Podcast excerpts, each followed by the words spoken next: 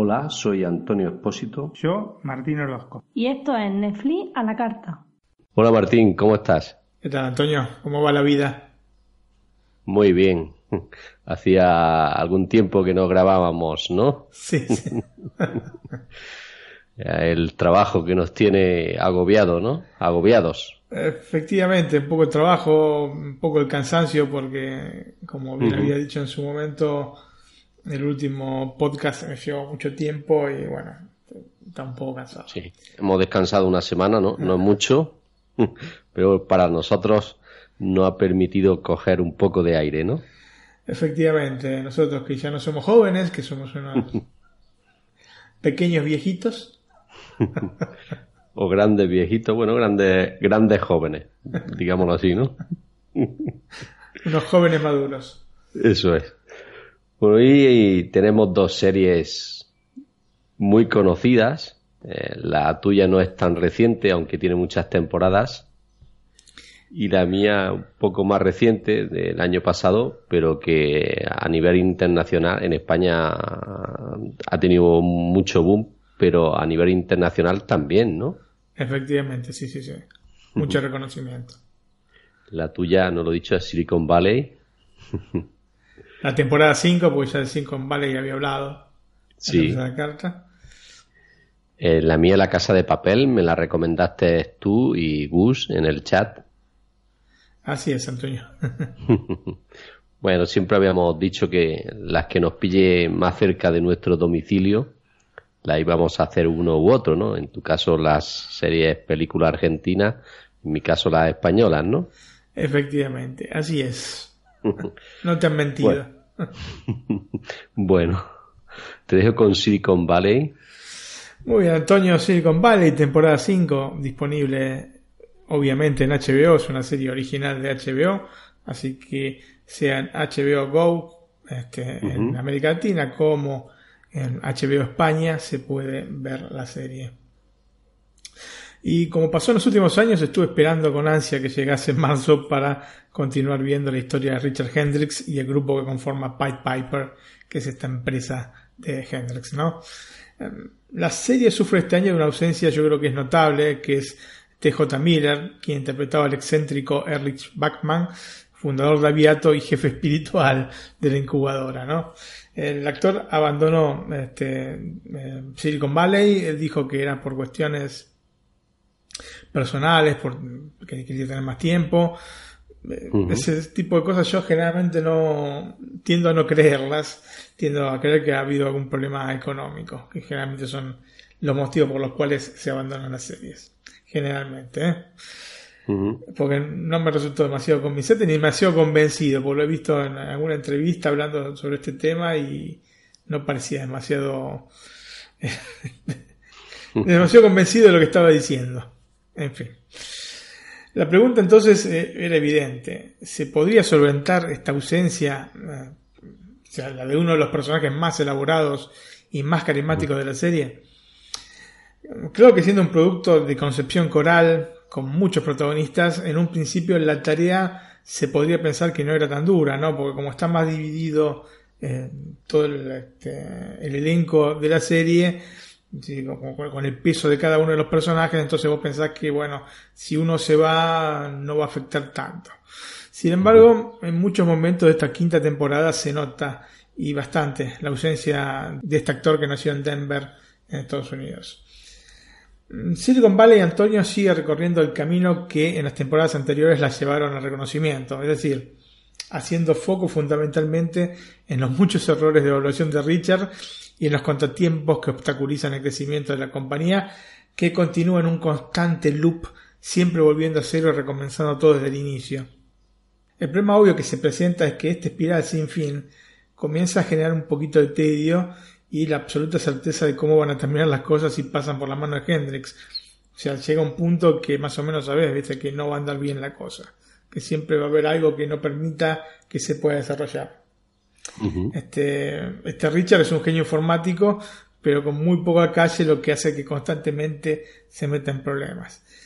Y el que se meta constantemente en problemas es un problema para la serie porque no hay innovación en ese sentido. El nuevo proyecto de Richard, bueno, que ya lo había planteado sobre el final de la temporada anterior, y en esta, bueno, se desarrolla en toda la temporada, y por ende, no solo de Richard, sino de toda la compañía, toda Pipe Piper, la compañía que había fundado, eh, es el de construir un nuevo sistema descentralizado de Internet que devuelve el control y la privacidad a los usuarios. Esto que estamos a punto de perder o que ya hemos perdido, ¿cierto? Bueno, se lo devuelve este nuevo sistema descentralizado. La idea es, lógicamente, muy interesante, pero en las manos del grupo de Pipe Piper el autosabotaje está garantizado. Porque además no es solo Richard el que genera los problemas, sino todo el conjunto de, integrantes de Pipe Piper. Por ende, este proyecto, que además de revolucionario es vital para la compañía, se encuentra varias veces al borde del naufragio, a pesar de ser genial, ¿no? Por su parte, la autoridad de Richard ante sus colegas eh, dentro de esta temporada, bueno, ya me venía pasando desde la primera, pero se va deteriorando más y más, aunque lógicamente todos reconocen que, que, tiene este, capacidad para innovar, ¿no? Que realmente es un, un genio en lo suyo, pero como líder es absolutamente nulo, ¿no es cierto? Vendría a ser una especie de, de Steve Wozniak, ¿no? un anti-shops. Mm, además tenemos a Gavin Belson, que vuelve del Tíbet para tomar las riendas de Juli. Como sabemos, esta eh, Juli es una sabia e irónica mezcla entre Google y Apple, y el líder sería este Gavin Belson. Como siempre, la misión principal de Belson es la de destruir Pipe Piper, ¿no? como una especie de enemigo natural que tiene este Belson. En general, eh, Belson termina estrellándose contra el pavimento como si fuese el cochote del correcamino, porque tampoco le saben bien las cosas a él. Esto es este, llamativo, ¿no? Parece que a nadie le saben bien las cosas en Silicon Valley. Pero sabemos que no es tan así, ¿no es cierto, Antonio? Sí. La cuestión es que Gavin piensa de ser un visionario al estilo Steve Jobs, pero en realidad sus elecciones marcan siempre un grado de incompetencia difícil de creer para quien ocupa un lugar de ese nivel, ¿no? Capi Day Capi dentro de Juli.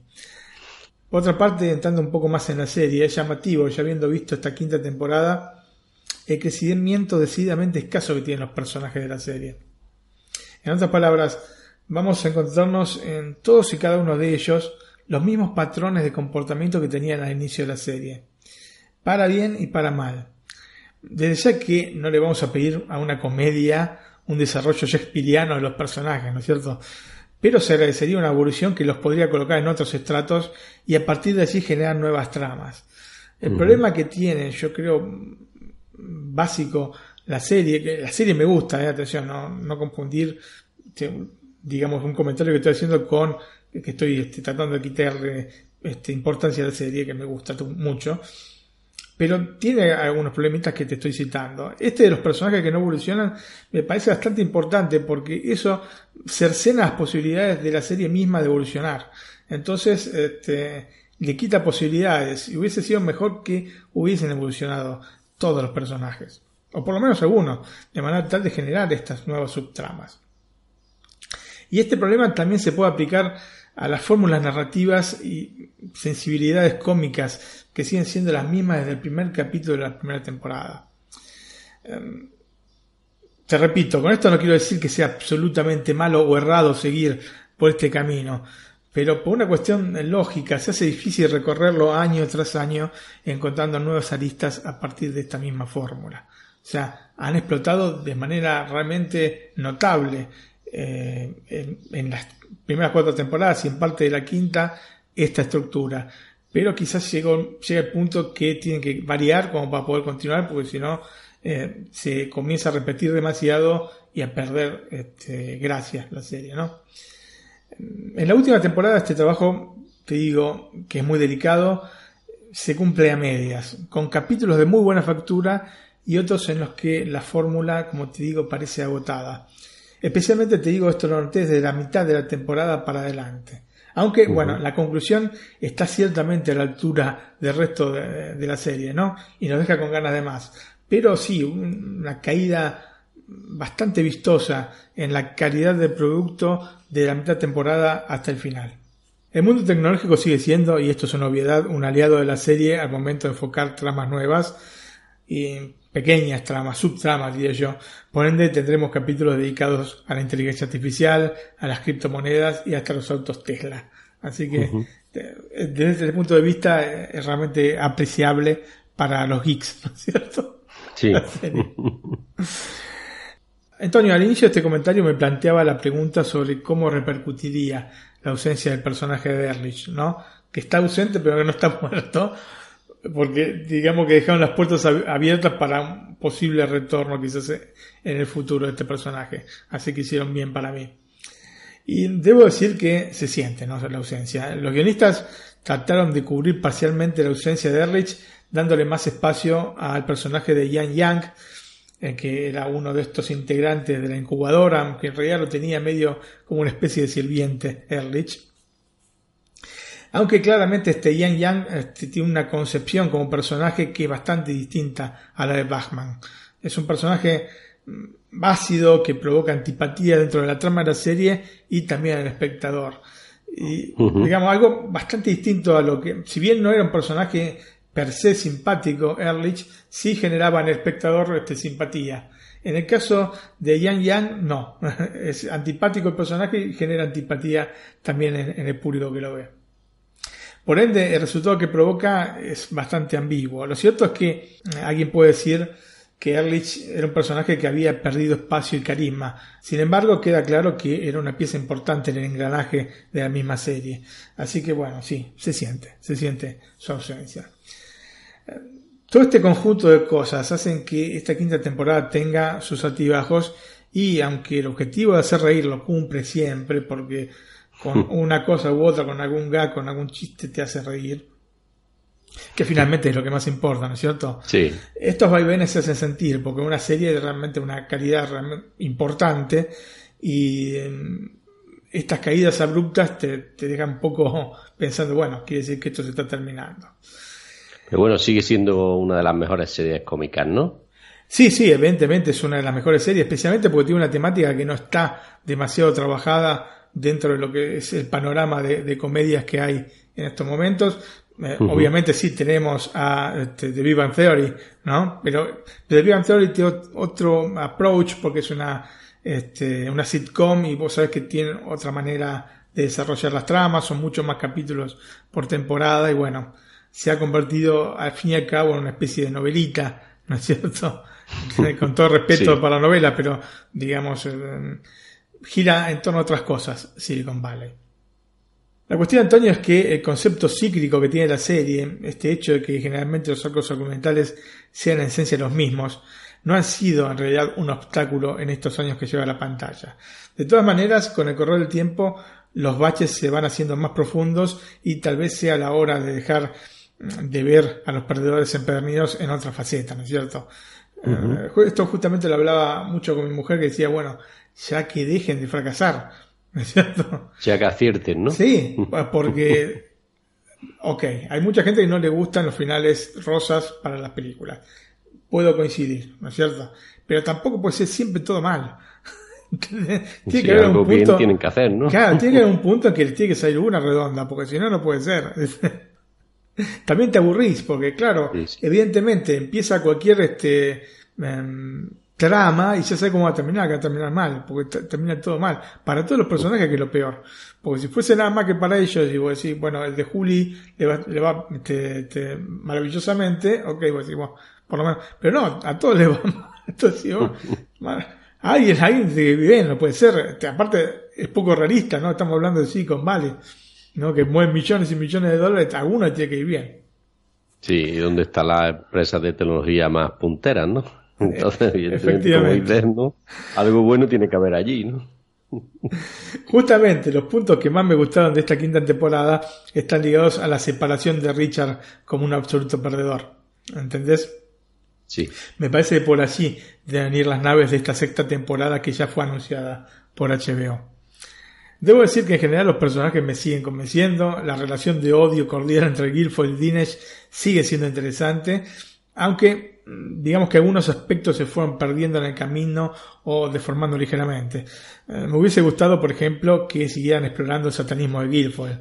Mm. Me gustó mm. tantísimo este aspecto del personaje, pero bueno, eh, lo dejaron de hacer.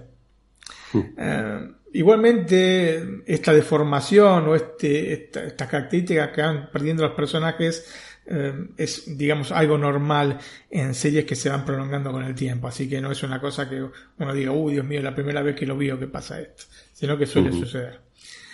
En el caso de Jared, que es otro de los personajes importantes, con el correr de los episodios y las temporadas se van mostrando características cada vez más particulares, casi excéntricas, que le dan bastante juego al personaje, así que en este caso, si bien el personaje no evoluciona, Mm, se va haciendo cada vez más excéntrico y cada vez más interesante como personaje en eh, per se, ¿no?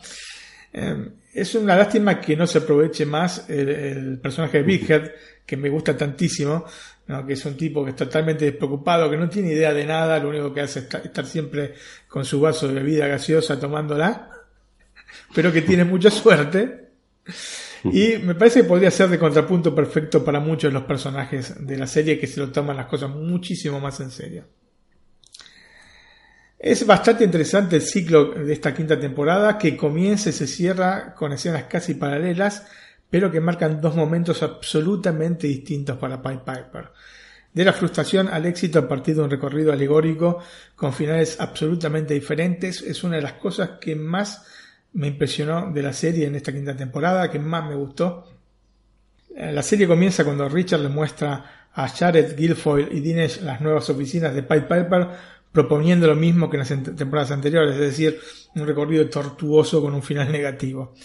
En resumen, unas oficinas terroríficas, sin una sola ventana, pero con un entorno fantástico, digamos casi una especie de juego mental diabólico, ¿no? Ellos entran al edificio, y está, este, es todo un open space con este, lugares para jugar, este, un hogar, están alucinados y dicen, no, no, bueno, esto es el hall de entrada, acá está esta otra empresa y van a la, a la de ellos y es un, este, un lugar lamentable. Todo lo contrario, ¿no? Sí, no, totalmente cerrado, con las luces este, de blancas a amarillentas, no, terrible, terrible. En el final de la temporada, sin embargo, esto se invierte y los mismos personajes, con el agregado de Mónica, se encuentran ante más de lo que esperaban y ocupando el lugar que antes pertenecía a Julie. Es un loft enorme con varios pisos, son creo que cuatro pisos, ¿no es cierto? Y esto, lógicamente, eh, este final feliz, ¿no es cierto? Puede dejar espacio a una conclusión de la serie. Eh, que ya sabemos que no es así porque ya te dije, ya anunciaron la sexta temporada. Así que hicieron bien en igualmente terminarla así, porque podría haber sido, sí, podría ser una conclusión y este, sin que nadie se, se quejase de esto. Pero bueno, ya sabiendo que va una sexta temporada, puede ser el comienzo de un nuevo enfoque eh, de lo que debería ser la serie, ¿no es cierto? En resumen, Antonio, una quinta temporada que en definitiva terminó convenciéndome, especialmente por el final que rompe con el aspecto que se está haciendo peligrosamente repetitivo en Silicon Valley, ¿no? Este constante fracaso de Richard. Obviamente, eh, no podemos saber en este momento si la sexta temporada será la última, pero no sería de extrañar porque creo que se ha llegado el momento en el que la idea global de la serie se debe cerrar para no agotar la fórmula completa. Yo creo que con esta sexta temporada... sí. Sí, sobre todo como terminó la quinta, la sexta, lo normal es que continúe por donde terminó la quinta. Claro, continúe con, e, o sea, no, que no vuelvan de nuevo al fracaso. Y, digamos, em, es más complicado, lógicamente, hacer comedia a partir del éxito que del fracaso, ¿no? Sí. y en definitiva, esta es una comedia. Pero creo que eh, es el momento de ponerle un broche que sería un broche adecuado para una serie que realmente Em, rompió algunos modelos. Así que me gustaría que terminase en esta sexta temporada que se va a venir el año que viene, que terminase como corresponde.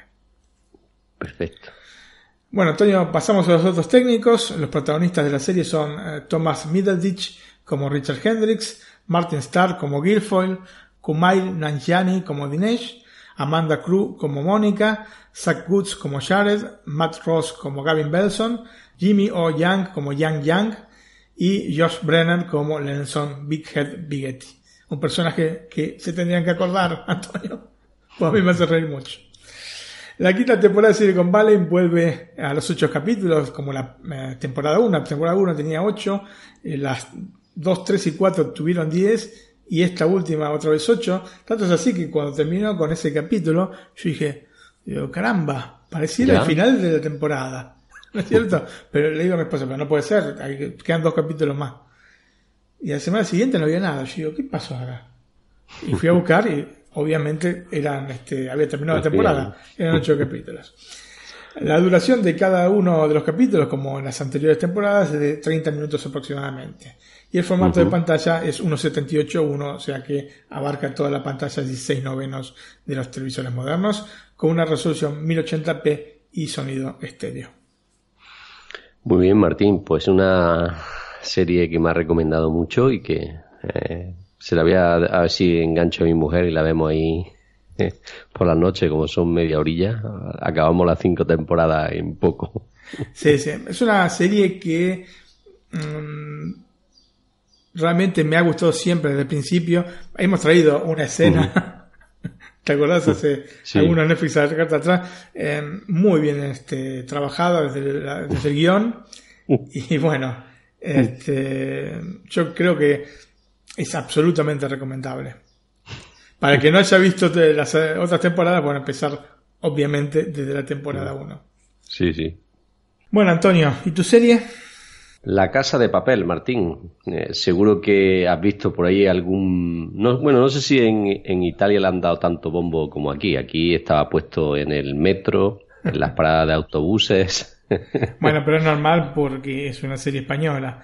Acá tuvo bastante, bastante suceso. En Argentina, ni te cuento. Ha sido una, cosa espectacular. me ha comentado mi hermana y aparte he leído este, en distintos diarios y, he oído programas de radio que hablaban muy bien de esta serie. Incluso, bueno, yo también sé que en Brasil también eh, ha tenido mucho bombo. Eh, porque yo suelo hacer una búsqueda rápida de postcard, ¿no? Miro por ahí lo que publican otros y hay por ahí un podcast brasileño de que habla de cine y televisión que incluso le han hecho un especial de un par de horas o tres a esta. Así que repercusión ha tenido, ¿no? Efectivamente. Y aparentemente merecida. Yo, eh, ya alguna vez te lo dije, yo prefiero dejarte las series españolas a vos y este y concentrarme en otras. Si hay Argentina, yo he comentado es Argentina, pero este, prefiero dejártelas a vos corresponde. Claro, para mí, para mí es más fácil porque yo a muchos actores los conozco, a otros no, ¿no? Pero a la mayoría los conozco de, de hace series y de hace años, ¿no? no, no, aparte te digo que me cuesta muchísimo entender este, la manera de, hablar de, algunos españoles, eh, especialmente cuando susurran por todas las veces. sí, sí. De hecho, eh, tuve que ver la mitad del primer capítulo de La Casa de Papel, que es el único que vi. Me gustó desde ya, eh, pero tuve que en algún punto poner subtítulos porque no, no entendía lo que están diciendo. Suele pasar. O sea, podía hacer eso o ponerlo con audio en italiano, me parecía demasiado, un exceso. Pero sí, le puse subtítulos. Por lo menos para acompañar, dice, lo que entendés lo entendés, pero hay muchas veces que te quedas. Ah, y seguramente les pasa lo mismo a los españoles, ¿eh? Con...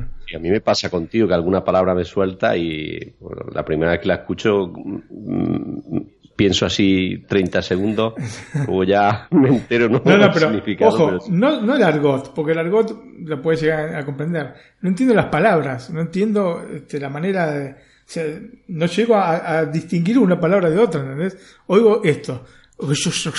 ¿Entendés? Especialmente cuando susurra, no, no llego a entender. Yo no sé si es de una parte específica de España o en general, creo que no en general. Pero sí me pasa esto. Bueno, pero no soy el único, ¿eh? Único. Sí, sí. Sí suele pasar. Eh, a los españoles quizás nos cueste algo menos por el hecho de que eh, evidentemente aquí en Andalucía no se habla igual que, por ejemplo, en Cataluña. Aparte de que en Cataluña tienen su propio idioma, ¿no? Sí. O en Galicia, que también tienen el suyo propio, el gallego, pero por ejemplo, eh, hablamos de diferentes formas en Madrid que aquí en Granada o en Jaén, ¿no? Incluso en Granada y Jaén que están juntos. Yo que estoy por las dos provincias casi todos los días, eh, se distingue perfectamente el acento de Granada y el de Jaén, ¿no? Y hay de 50 o 100 kilómetros de distancia. Bueno, acá pasa con el dialecto italiano, o sea que según eh, donde estés, eh, tiene dialecto distinto, aún en lugares que están muy cerca uno de otro, por decirte dos comunes que están capaz que a 20 kilómetros uno de otro, si hablan en dialecto cerrado de cada uno de los comunes no se entiende nada de lo que dicen. Pero nada. Claro, eso quizá para un italiano que haya estado allí toda la vida le sea más fácil. Pero para ti que lleva 10, ¿cuántos años? No, no, no, no, pero no es que yo no lo entienda, no se entiende entre ellos. ¿Tampoco un italiano No, no, no, no. Bueno, No, no, entonces no, sí. porque son muy cerrados los dialectos, muy. Sí, sí. Bueno, efectivamente, estos son casos extremos que me han comentado, pero eh, gente del sur respecto a gente del norte hablan muy, muy distinto. Cuando hablan dialecto, obviamente el italiano per se no, ese es el dialecto, el dialecto Sí, sí, que, sí. que- que, digamos... Que hay en todas las. Sí. Por ejemplo, el dialecto acá de Brella eh, tiene una manera, este, tiene un sonido, mejor dicho, que, que es muy parecido al catalán. Muy parecido al Sí, catalán. Eh, así con muchas palabras eh, con U, por lo menos lo que yo pienso que acá en los catalanes, lo que he oído, ¿no? Muy cerrada la, la boca al hablar. Sí. Y este. Y bueno. Y el del sur es diferente. y son ¿no? distintos, sí, son distintos. Sí, sí, sí, sí. Bueno, sí, suele pasar estas cosas, sí, sí. Vemos que, eh, claro, cada uno conocemos lo que nos pilla más cerca, ¿no? Efectivamente. Iba a decir coge, pero Hablando- te me has dicho, al- te me has dicho lo que, lo que quiere decir muchas Sí. veces la palabra esa allí en Argentina. Hablando ¿no? de equívocos con palabras, ¿no? Bueno, Martín, como hacemos últimamente, lo primero es escuchar el tráiler. ¿Te parece? Perfecto. Bueno, pues le doy al play. Las cosas se van a poner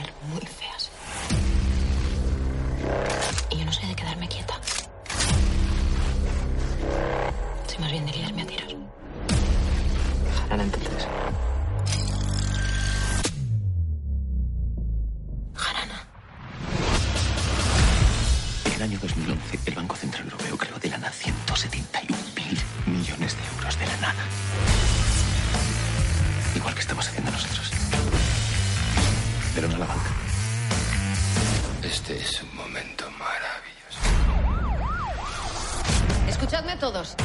Este es un operativo muy complejo. Así que vamos a necesitar concentración extrema. Esta vez detendremos nosotros la trampa.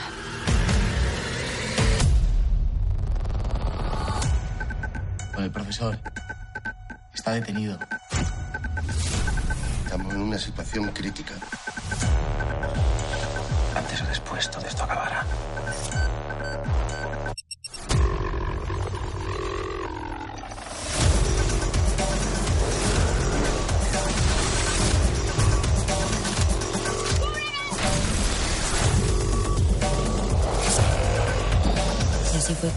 Todo. Todo lo que sería el final del atraco.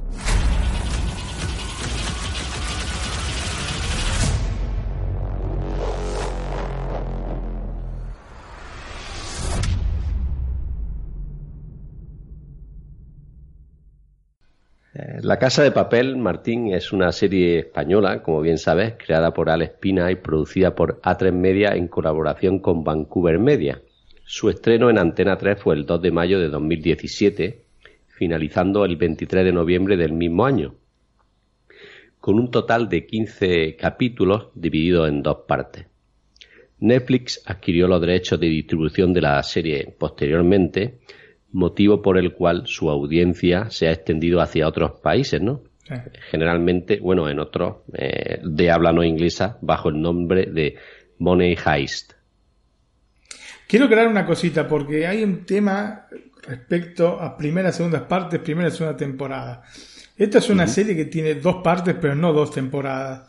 Sí, por eso lo he dicho así dividido en dos Porque partes. hay, hay muchas series que son así, especialmente eh, series norteamericanas que hacen un parate, digamos, a, a fin de año y después recomienzan en el mes de marzo. Entonces, Ah, más conocidas tenemos Vikingos, que también hace eso en las Bueno. últimas temporadas. Vikingos, sucesor designado y tantas otras. Entonces, en realidad son eh, siempre una misma temporada dividida en dos partes, porque muchas veces te preguntan, bueno, y la tercera temporada de La Casa de Papel. En realidad, yo no sé cómo es que lo manejó este Netflix eh, en España y en otros países, pero esto tendría que ser este, la segunda temporada en realidad, no la tercera temporada. Algo tendría que tener 15 capítulos. ¿no? O ponerle que, como ahora lo produce Netflix, tenga un poco menos, pero eh, no siete u ocho capítulos como tuvo este, la división entre primera parte y segunda parte. Lo que pasa es que se conoce muy poco el tema. Igualmente, disculpame y te dejo. Sí. No, no, bien ha hecho en aclarar esto. En algún momento quizá yo le llame segunda temporada, ¿no? Pero como bien has dicho, es una temporada pero dividida en dos partes. Ha hecho bien en esto, en llamarlo así para que nuestro oyente lo entienda. Después yo no sé cómo fue distribuida en España, si... En la televisión no te puedo decir porque eh, aquí yo la he conocido realmente desde que Netflix le ha dado bombo. Más que nada porque a mí me pasa igual que a ti. La televisión pura, por decirlo así, yo la veo poco. Claro. Aparte de, de los telediarios, ¿no? O las noticias diarias. Saliéndome de eso, poco más. Sí, sí, efectivamente. sobre todo sobre todo por mi trabajo no porque no per- me permite seguir una serie eh, que pongan los jueves a las 10 de la noche o de 10 a 11 no mi trabajo no me permite poder seguirla entonces desde que está Netflix, HBO y todas las plataformas de streaming, a mí me lo han puesto mucho más fácil. A mí y a mucha gente, ¿no? Bueno, a vos y a todos. Sí. Bueno, volviendo a la serie, eh, hay que decir que la serie de habla no inglesa más vista en la historia de Netflix y ya han confirmado la producción de nuevos episodios que serán lanzados a lo largo de 2019, en la que la compañía avanzó que contará con la mayor parte del reparto. Antes de los spoilers, vamos a realizar la primera pausa musical con la canción de cabecera. Muy bien. Le doy el play.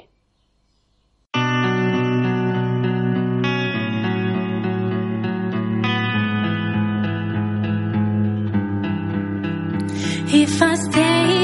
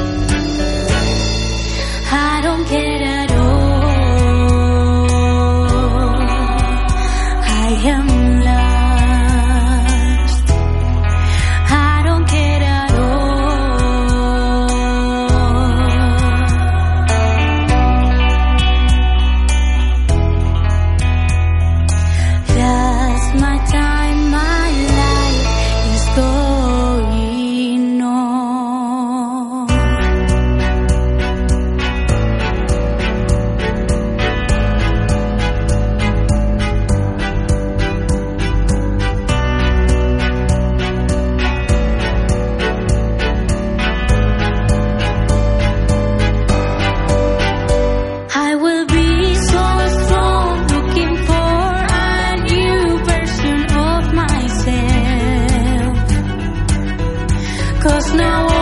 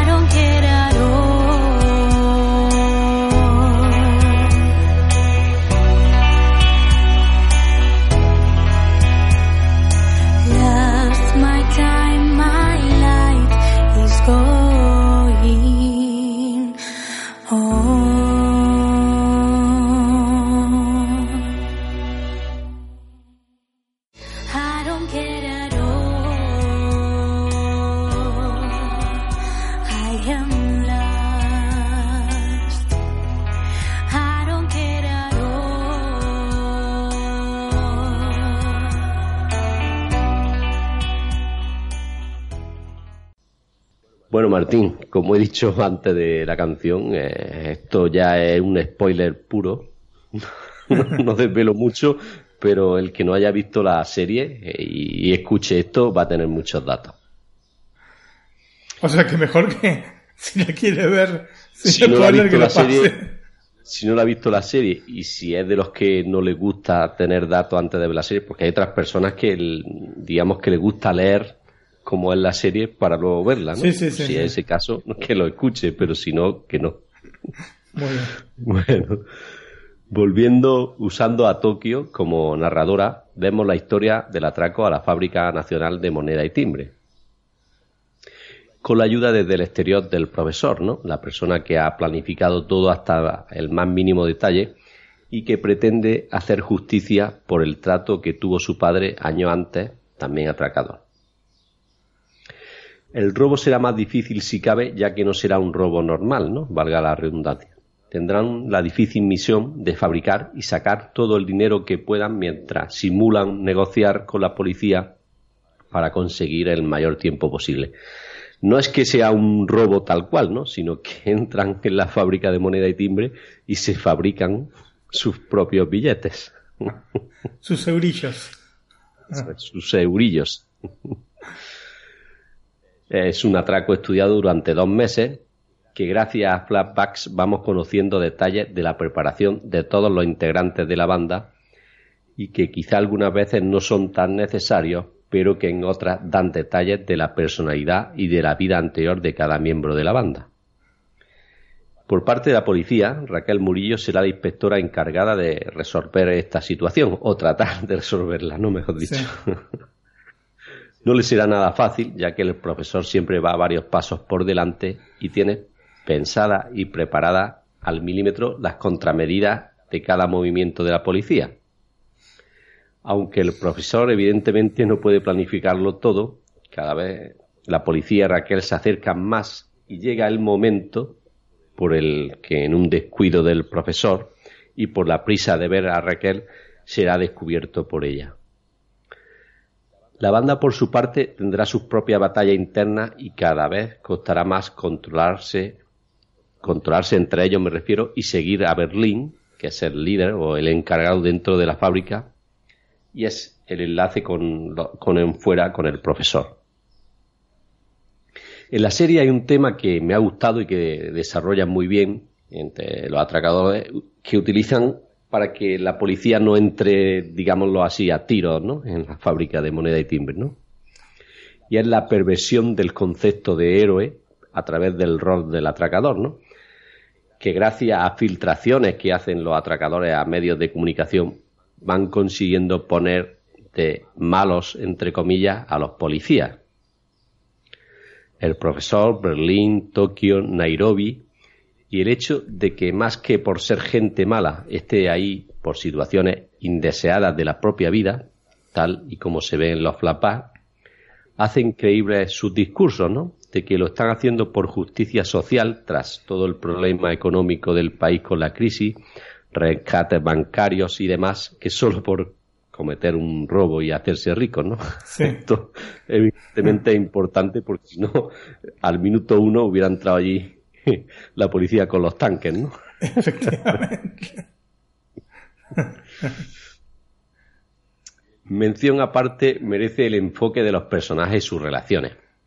Si bien es cierto, y todos los que alguna vez hemos estado en un clima de convivencia por algunos días seguidos, un campamento, un viaje de final de curso o de estudio, un viaje con amigos, podemos confirmar esto un poco. Es decir, que las relaciones humanas se intensifican al máximo en pocos días, pero en este caso se han pasado un poco en representar las relaciones románticas. Ah, bueno, bueno. Para esto puedo escribir dos ejemplos, el de Denver y Mónica dentro de la fábrica, eh, los atracadores, y el del profesor y Raquel, la policía fuera, ¿no? No es cuestión del cómo y el por qué surgen las relaciones, sino de su continuidad, más teniendo en cuenta el tiempo que transcurre en los 15 episodios de La Casa de Papel, ¿no? Hablamos de tan solo cinco días. Sí. Y al fin parece que están ahora de contra el matrimonio. un poco de exageración sí que ha existido en el enamoramiento del profesor y Raquel. Muy complicado, por no decir imposible, que pase algo así en la realidad. Más teniendo en cuenta el final de la segunda temporada, que vemos el típico cartel un año después. y Raquel eh, reencuentra unas coordenadas en unas postales que le dejó el profesor y que le lleva a Palawan y bueno, mejor verlo. bueno, también tenemos errores, ¿no? Como el del detector de mentiras que supuestamente utiliza la policía española o que el CNI participe en un robo, ¿no? Esto en la realidad es imposible, ¿no? El Centro Nacional de Inteligencia eh, de España que se meta con la policía, bueno, lo bueno es que pasan desapercibidos, ¿no? Y incluso hacen un poco mejor la serie, ¿no? Sí, es que es lo importante. Sí, sí. Para la segunda pausa musical vamos a utilizar la canción eh, Bella Ciao, que se ha puesto de moda y que por Italia debe ser un poco más conocida. Bueno, yo no la conocía antes de la serie, ¿no? Escuchamos la versión de la serie y después la original. ¿Te parece, Martín? Perfecto. Bueno, pues como he dicho, la primera la versión que se ha hecho específica para la serie y después la original.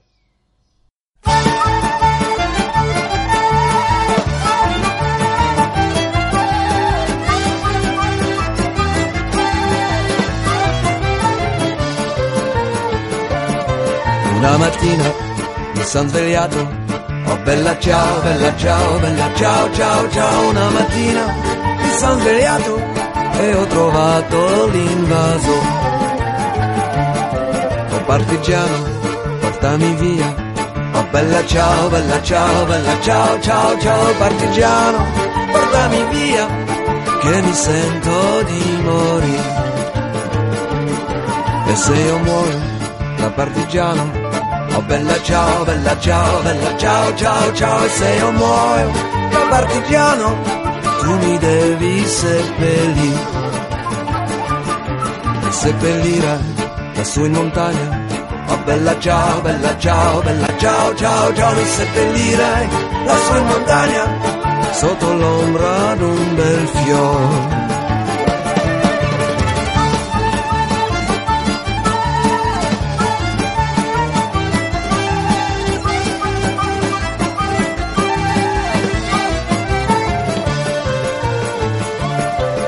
E la gente che passerà. Oh bella ciao, bella ciao, bella ciao, ciao, ciao, e la gente che passerà e dirà, oh che bel fiore. E questo è il fiore del partigiano. Oh bella ciao, bella ciao, bella ciao, ciao, ciao, e questo è il fiore del partigiano. Morto per la libertà.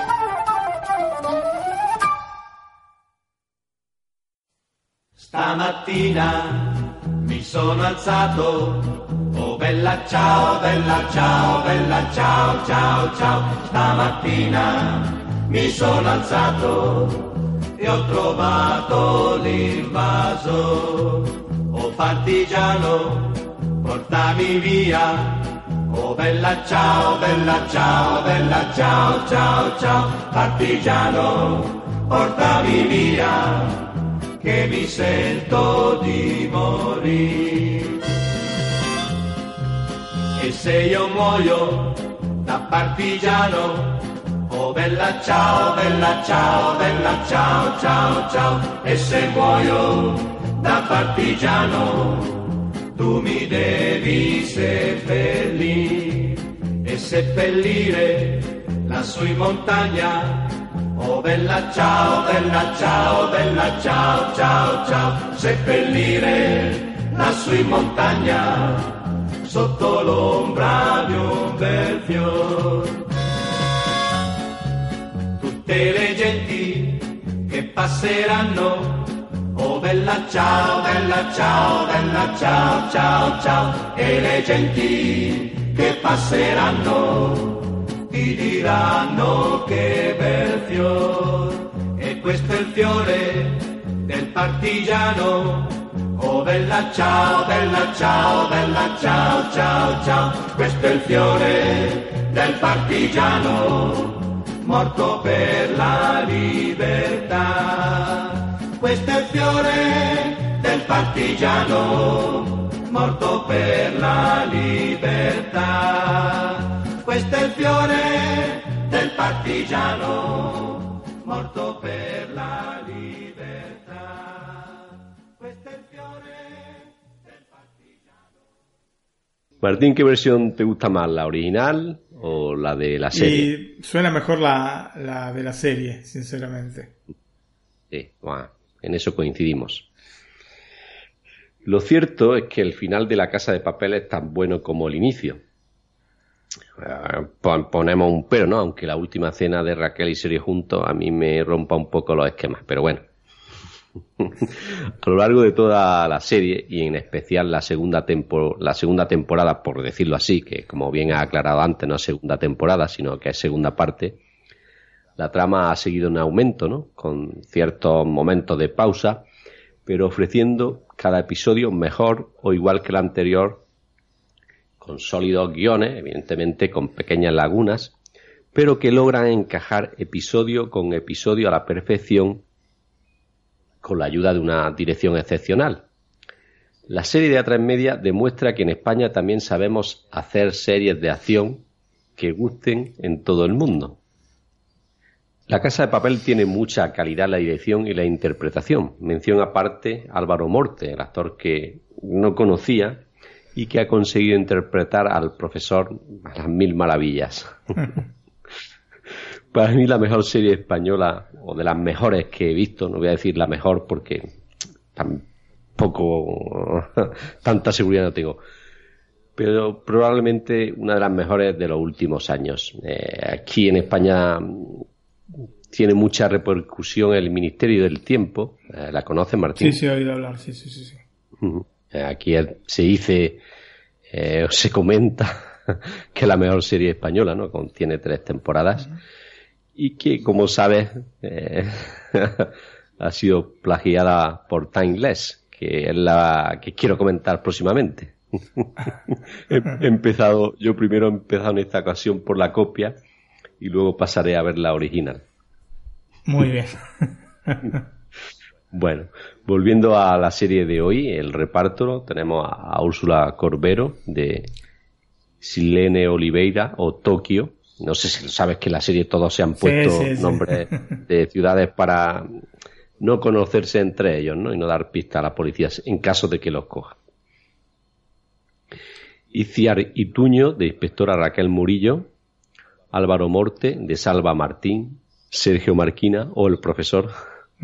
Paco Tous de Agustín Ramos, Moscú, Pedro Alonso de Andrés de Fonollosa, Berlín, Alba Flores de Ágata Jiménez, Nairobi, Miguel Herrán de Aníbal Cortés, Río, Jaime Lorente de Daniel Ramos, Denver, Esther Acebo de Mónica Gaztambide, Estocolmo, Enrique Arce de Arturo Román, María Pedraza de Alinson Parker, eh, Darko Peric de Yasin Tasayev, Helsinki imaginaba. eh, y Kitty Marvel de Maribí. Bueno, este es el reparto más importante de la serie. Ajá. Eh, de los datos técnicos, pues la serie consta de dos partes o dos temporadas, ¿no? A mí me gusta más decirlo dos partes, ¿no? Sí. Bueno, bueno, alguno le diga, le gusta decir dos temporadas, con un total de 15 capítulos. La primera con nueve episodios y la segunda con seis. La duración oscila entre los 80 minutos del episodio piloto y los 62 del episodio más corto. La, cal- la calidad de imagen, evidentemente, como es de, de una cadena de televisión, pues Full HD 1080 puntos y el sonido estéreo. Muy bien. Una serie que te recomiendo ver, Martín, así que cuando tengas tiempo, a ver Absolutamente, sí, que sí, sí, gustar. sí. Te, digo, había visto el primer capítulo, me había gustado, pero después te empecé a decir si que la querías ver porque este, es una serie como para comentar acá y prefiero que la comentes vos. Sí, Las- sí. Las series españolas.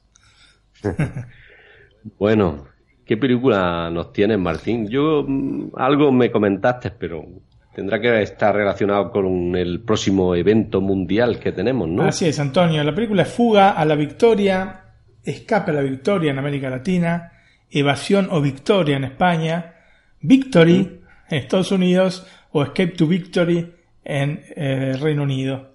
Así que como vemos, tiene un montonazo de títulos la película. Sí. Y Antonio, como bien decís, se acerca el Mundial de Fútbol, los corazones empiezan a, a latir más fuerte, ¿no es cierto? El planeta Sí. fútbol se apodera de muchos de nosotros y comenzamos a vivir un momento único, pero que bueno, se repite cada cuatro años. Bueno, en, eh, en detrimento mío tengo que decir que mm, los argentinos lo, lo vivís con mucha más pasión que por lo menos yo, ¿eh? Hay un vídeo por aquí en la página de Marca Sí. que yo lo había visto, me lo enviaste tú y que es muy gracioso Bueno. y que le recomiendo a nuestros oyentes que lo vean también, el que no lo haya visto. Bueno, es un claro reflejo de cómo somos argentinos con respecto al Mundial de Fútbol. Sí, sí, ya me dijiste tú, que me lo confirmaste que era así totalmente, ¿no? Absolutamente. Yo ya tengo, mira, desde hace un mes más o menos que estoy Sí. en modalidad mundial y estoy viendo todo lo que puedo de fútbol. Acá ya me odian en casa. ¿A tu mujer le gusta no? Eh, fútbol, bueno, sí, el mundial, yo creo que, eh, por lo menos en Argentina, todas las mujeres cuando se acerca. Lo ven por no. obligación. No, no, no, no, no, no, lo ven. Les gusta, Sí, ¿no? sí, sí. No todos los partidos ya como nosotros, pero sí. Aunque vos me dijiste que vos no ves todos los partidos. Bueno, eh, no. Hombre, los partidos de Argentina, de Italia, de Alemania, de España. Sí, bueno, de Italia este mundial no, lamentablemente. Sí, de México también, ¿no? Mm. Por, por las raíces, ¿no? Pero ya hay otros que Egipto como que no me atrae mucho. Bueno. no, no, yo de ser posible veo todos los partidos. Sí, ¿no? Y, y las repeticiones, ¿no? Y los resúmenes, ¿no? Bueno, no, yo no sé si para tanto, pero sí, eh, cuando juega Argentina o algún candidato, sí, los, los resúmenes y este, los Bueno, comentarios. normal, sí. sí, sí, sí. Bueno, Efectivamente. no te, no te interrumpo no, más. no, no, para nada, no, no es interrupción, Antonio. Mi hija ya el otro día me preguntó, aparte, eh, ¿cuánto falta para que acabe el mundial? Todavía Falta para que no me todavía dejes no ver la empezó, tele. todavía no empezó, querida. no. No te digo, papá, ¿cuánto falta para que no me dejes ver la tele? No, no, que bueno, ella, viste, tiene su computadora, ella Sí. puede hacer lo que quiera, pero, Sí. viste, estamos acá, yo capaz que estoy trabajando y me pongo eh, fútbol y ella está totalmente estresada, pobrecita. Bueno, hay que esperar, porque todavía falta. Sí, sí. Bueno, en base a este mundial que entonces se está acercando, es que he decidido este, traer al programa alguna película relativa a este deporte que, como sabrás, no ha sido de los más agraciados en lo que respecta a un hay- no hay acercamiento cinematográfico. No hay muchas películas buenas sobre Bueno, fútbol. En, en España hay una que es el penalti más largo del mundo. Ya me, me deja un poco mal el título, Antonio. Que, que no, que no la conoces. No. En absoluto.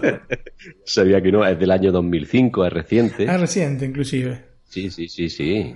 Te recomiendo En que la veas. Eh, está en tono de humor. Sí. No es referida al mundial, pero bueno, sí es referida a fútbol. Sí, sí, sí. Yo traigo de fútbol, de mundial. Bueno, hay películas, hay eh, documentales, pero bueno, documentales son documentales y lo dejamos este, como tales. Aparte, este, ¿qué documental podría traer yo acá? Héroes. Sí. O sea, no, no es que conocéis la película Héroes, ¿no? Es el documental sobre Sí. el Mundial del 86. Y, y vos traerías eh, la película oficial del Mundial de Sudáfrica. Pero bueno, hay muchas personas que nos escuchan que no son ni argentinos ni españoles, entonces no sería justo hacer una cosa por el estilo. Em, te repito, entonces, no hay una gran cantidad, en realidad no hay muchas películas deportivas ni siquiera eh, de gran calidad, ¿no es cierto?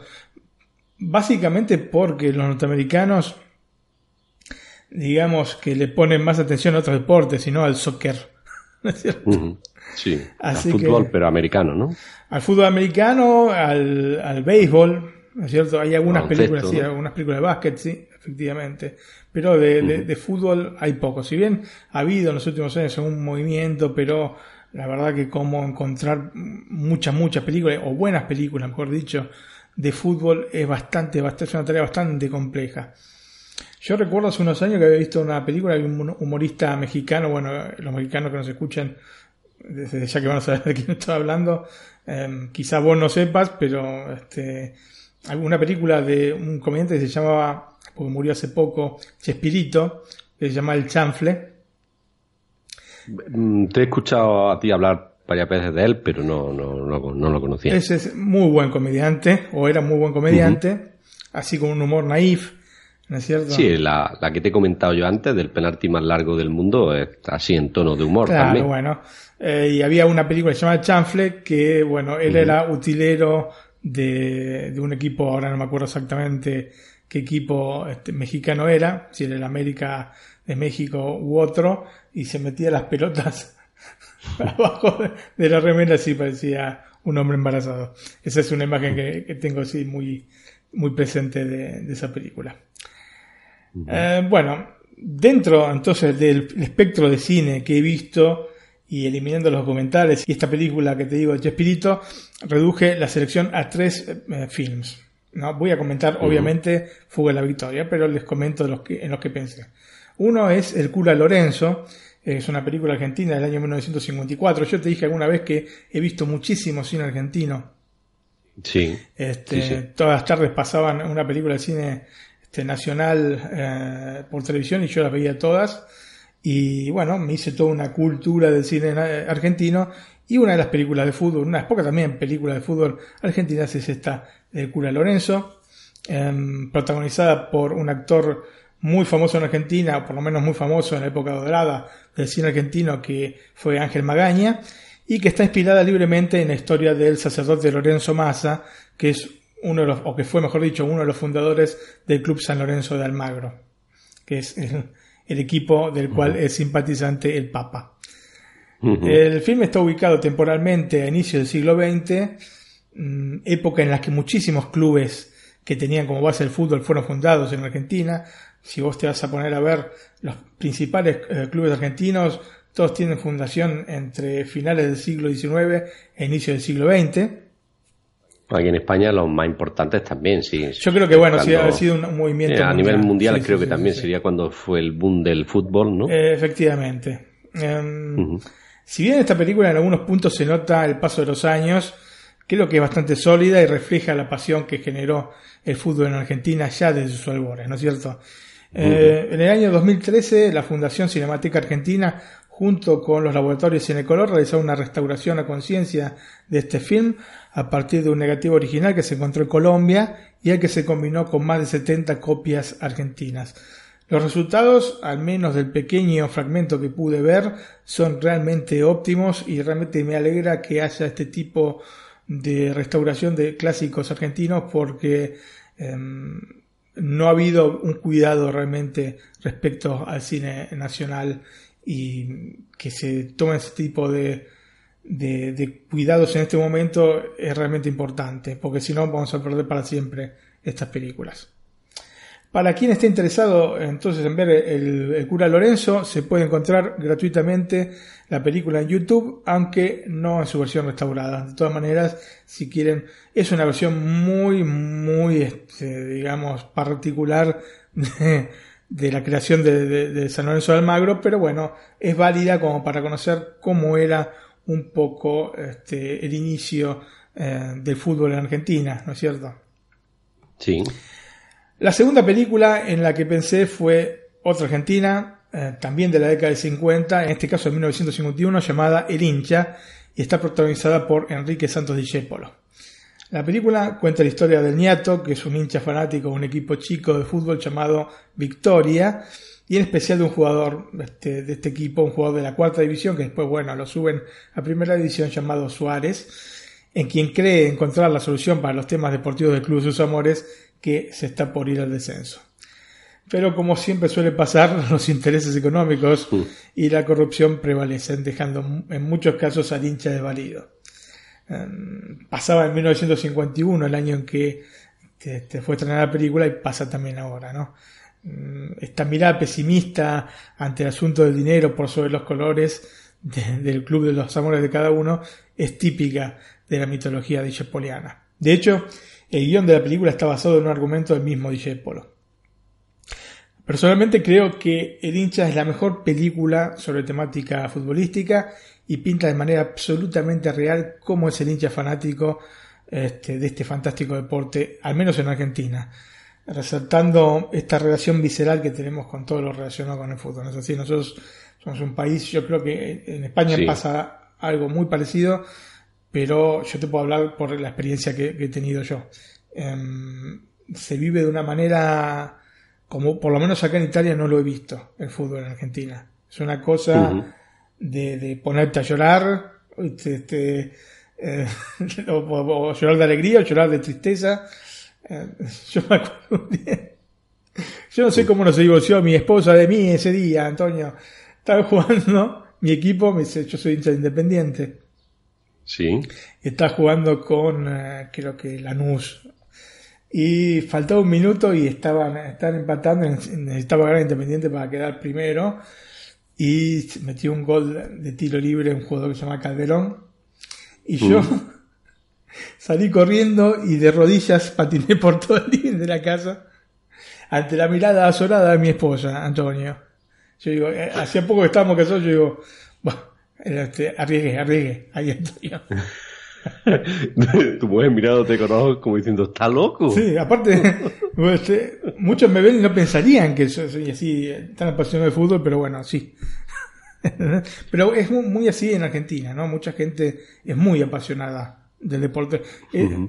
Estas cosas son buenas y en algunos aspectos, en muchos aspectos es malo que haya esta pasión tan desmedida, ¿no? Por el, por el fútbol. Pero bueno, el, fútbol siempre genera esto, ¿no? Sí, efectivamente. no sé si tanto así, pero bueno, sí, genera pasiones. Bueno, yo sí, en, en mi propio trabajo, ¿no? Aquí, sobre, sobre todo la Liga Española, ¿no? Cuando gana el Madrid la Champions o el Barcelona la Liga, ¿no? Sí. Hay una rivalidad fu, impresionante. Sí, sí, sí. Bueno, las rivalidades son siempre rivalidades. El tema es la gente que no es tan, este, o sea, que no sigue el fútbol constantemente. ¿no es ¿Cierto? Que también llega un punto en que sos hincha, es así. Y bueno, el hincha muestra lo que es, eh, quizás exagerando un poquito, pero muestra muchos, este, digamos, aristas de lo que sería el hincha argentino. Lo más llamativo de las cosas es que a pesar de los años, te repito, es una película del 51, ¿no es cierto? No han cambiado Sí. demasiado las cosas. El hincha, Antonio, es una comedia brillante y yo creo que es imprescindible para todos los amantes de fútbol, mucho más para los apasionados, seguramente se van a divertir mucho con la película y está interpretada de manera fantástica por Discépolo, que como sabes es uno de los mayores representantes de la cultura popular argentina. No sé si lo conocías, pero bueno, es el autor del tango Cambalache y también Sí. de Gira Gira. Es, un, es un- realmente un mito popular argentino. La película entonces se puede encontrar en YouTube, aunque la calidad no es la mejor, pero seguramente la, la van a disfrutar. Y vamos a escuchar entonces por este, la voz del propio Discepolo la definición de lo que es el hincha y en la cual coincido al 100%, Antonio. Perfecto. Eh, ¿Te refieres a Enrique Santos, dice? Enrique Santos Discepolo. Sí, sí. Eso. Pues le doy al play y lo escuchamos. Mejor que se vaya a dormir, amigo. ¿Dormir yo? Cuando el cuadro va al descenso. Pero usted no me conoce. Yo no duermo hasta la final del campeonato. Yo me quedo a vivir aquí. Yo le tomé cariño a este sitio. Lo voy a amueblar. Ellos van a tener que salir alguna vez. Entonces me van a escuchar porque Suárez tiene que jugar el domingo. Las dos comisiones son las que resuelven. ¿Y el hincha qué? No resuelve nada. ¿Qué sería de un club sin el hincha? Una bolsa vacía. El hincha es el alma de los colores. Es el que no se ve. El que se da todo sin esperar nada. Eso es el hincha. Eso soy yo. Como bien has dicho, una definición Absolutamente fantástica. ap- apasionada, ¿no? Sí, sí. Aparte, mira, eh, viendo las dos películas estas que te acabo, de comentar, tanto la de Cura Lorenzo como esta de Hincha, es mucho más natural como actúa Polo. Realmente es como Polo, ¿entendés? Eh, digamos, actuó poco este, y hizo mucho de él en esta película, que me parece realmente fantástica, muy bien armada, muy llevadera, realmente es una maravilla. Estando gratis en YouTube yo la vería, mira, aunque no seas argentino, la vería, de todas maneras. Bueno, pues yo la voy a ver. Así, así nos conocen un poco más. Y al argentino que no la haya visto, tiene que verla. Es realmente bueno, yo creo una que pieza una película dentro de la comedia como la... No, te quería decir que será una película como las que hay típicas españolas, ¿no? Que casi todos hemos visto, ¿no? En nuestro país, ¿no? Me refiero. Sí, bueno, lo que pasa es que, claro, ya teniendo tantos años, vos sabés que conforme pasan los, años, la gente, sí, efectivamente, los más jóvenes, especialmente cuando son películas en blanco y negro, tienden a no verlas. Estas son películas que, aparte, la de Cula Lorenzo, ok, tuvo una, toda una restauración de, de Dincha, eh, no lo sé, no encontré nada al respecto, em, así que entiendo que me genere ciertas dudas ver cosas así, porque en muchos casos las películas sufren mucho el paso de los años. Eh, sin embargo, en el, hincha, no. El hincha es una película que es como si hubiese sido hecha, filmada ayer mismo. Un poco como Cambalache. Si vos escuchás Cambalache, es un, este, un tango que eh, fue escrito en la década del 30 o del 40 y parece como si hubiese sido escrito hace dos días. Ese, digamos, esa es un poco la, la mística que tenía Enrique Santos Discépolo. Perfecto. Bueno, Antonio, entonces pasamos a Fuga a la Victoria. Finalmente, ¿no? O evasión o victoria, ¿no? O evasión o victoria, o escape a la victoria, o victory, o escape to victory. Elegí esta película porque prefería abordar un film más cosmopolita y no tan centrado entonces en la idiosincrasia argentina, que refleja especialmente el hincha, ¿no? Pero también la película del cura Lorenzo. Como veremos luego, la película se basa en dos hechos históricos, aunque generalmente se la relaciona con el famoso Partido de la Muerte. Es un partido que se realizó en 1942. Después voy a hablar más detenidamente de este partido. Su director es un ícono de la cinematografía, se llama John Huston, o se llamaba John Huston, mejor dicho, que también fue actor, escritor y hasta torero. Antonio ha sido de todo este buen hombre. Además está decir que a pesar de ser una buena película, Fuga la Victoria no está a la altura de otras grandes este, obras del norteamericano, que son sin lugar a dudas grandes clásicos de la cinematografía, como por ejemplo El Mantés del 41 con Humphrey Bogart, El Tesoro de Sierra Madre del 48, La Reina de África del 51, Moulin Rouge del año 52, que mencionamos. Ya hablamos aquí, ¿no? Sí, cuando hablamos de, de Moulin Rouge del año 2001, también hablamos de esta. Eh, Moby Dick ¿no? del año 56, y El hombre que se quería ser rey o El hombre que pudo reinar, una película de 1975, entre muchas otras, porque realmente ha tenido una carrera muy, muy amplia John Huston y hay de todo, ¿no? La Biblia también ha hecho. Em, por fuera entonces de este prestigioso grupo, aunque se lo considera un film de culto, ¿no? A esta fuga a la victoria, vamos a encontrar este film que, tratamos hoy y que fue estrenado en el año 81, o sea que ya al final de, la vida de John Huston. El tema de la película fue sugerido por eh, Jeff McGuire y coescrito por Yavo Walonsky. Eh, lo cierto es que poco se sabe de las motivaciones eh, de un norteamericano como Huston, que sabía poco y nada de fútbol, no de soccer, como para hacer una película como esta. Aparentemente, la posibilidad de trabajar con Michael Caine, este, nuevamente, de quien tenía muy buenos recuerdos por haber rodado junto a él El hombre que sería rey, fue uno de los motivos que impulsó a John Huston para hacer esta película. El aspecto más particular que tiene esta fuga a la victoria es que más allá de las figuras eh, como Michael Caine, Max von Sydow o Sylvester Stallone, ¿no? que son los protagonistas de la película, vamos a encontrar a varios famosos futbolistas de la época. Eh, el productor eh, Freddie Fields quería que la película tuviera éxito a nivel internacional y entre los amantes de fútbol en particular. Es así que contrató al futbolista más famoso de esa época, que era Edson Alantes do Nascimento, conocido como Pelé, que también era muy popular en los Estados Unidos por haber jugado en el mítico Cosmos de, de Nueva York, ¿no es cierto? A fines de la década del 70. Eh, Además del astro brasileño, contrató al inglés Bobby Moore, que había ganado el Campeonato Mundial de Fútbol del 66 con Inglaterra, obviamente, al argentino Osvaldo Ardiles, que venía de ganar la última Copa del Mundo en 1978, recordemos que la película es del 81, el belga eh, Paul Van Hinst, la leyenda del Ajax de Holanda, Co Prince, y el polaco Casey Deña. Además de decir que prefiero hablar de los jugadores de fútbol que participaron en la película, no pasa Antonio de mediocre, ¿no? Entonces no pueden ser buenos, ¿no? Efectivamente. Pero los guionistas tuvieron a bien limitar sus diálogos, por lo que la cosa se disimula bastante, ¿no? Yo creo que Ardiles, sí, hello, creo que dice en un punto, y no creo, creo que no habla más en toda la película.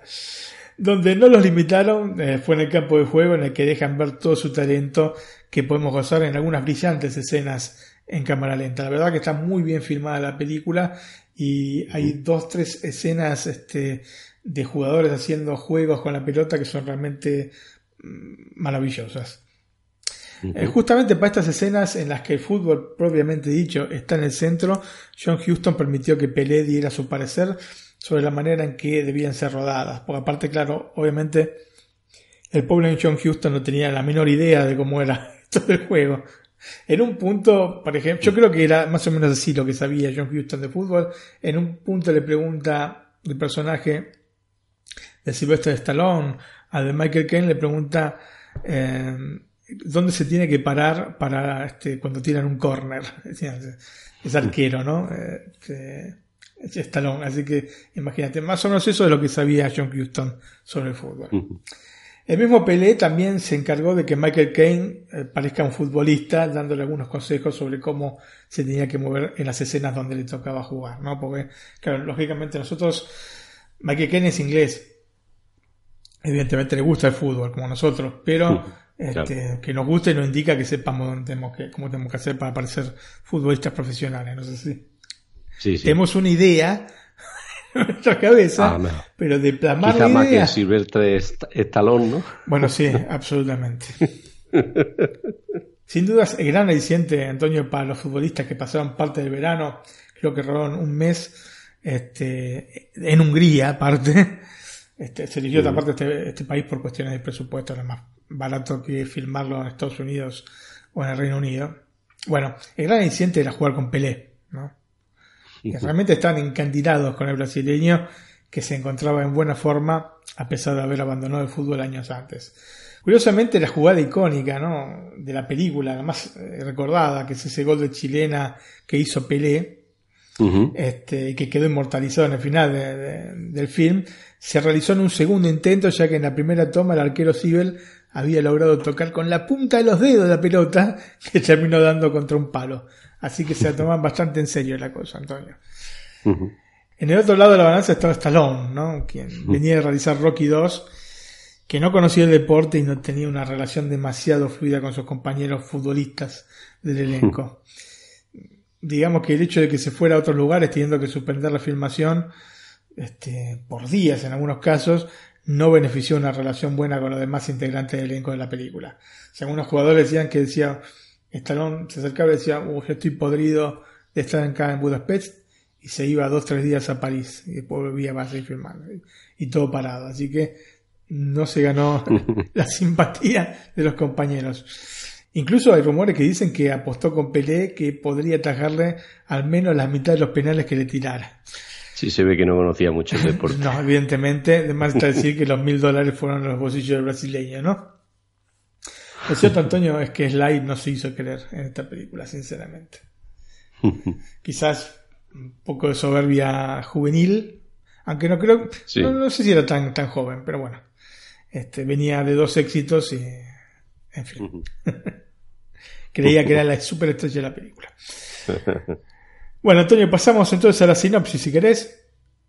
Un oficial alemán, el mayor von Steiner, interpretado por Max von Sydow, visita un campo de concentración de prisioneros aliados.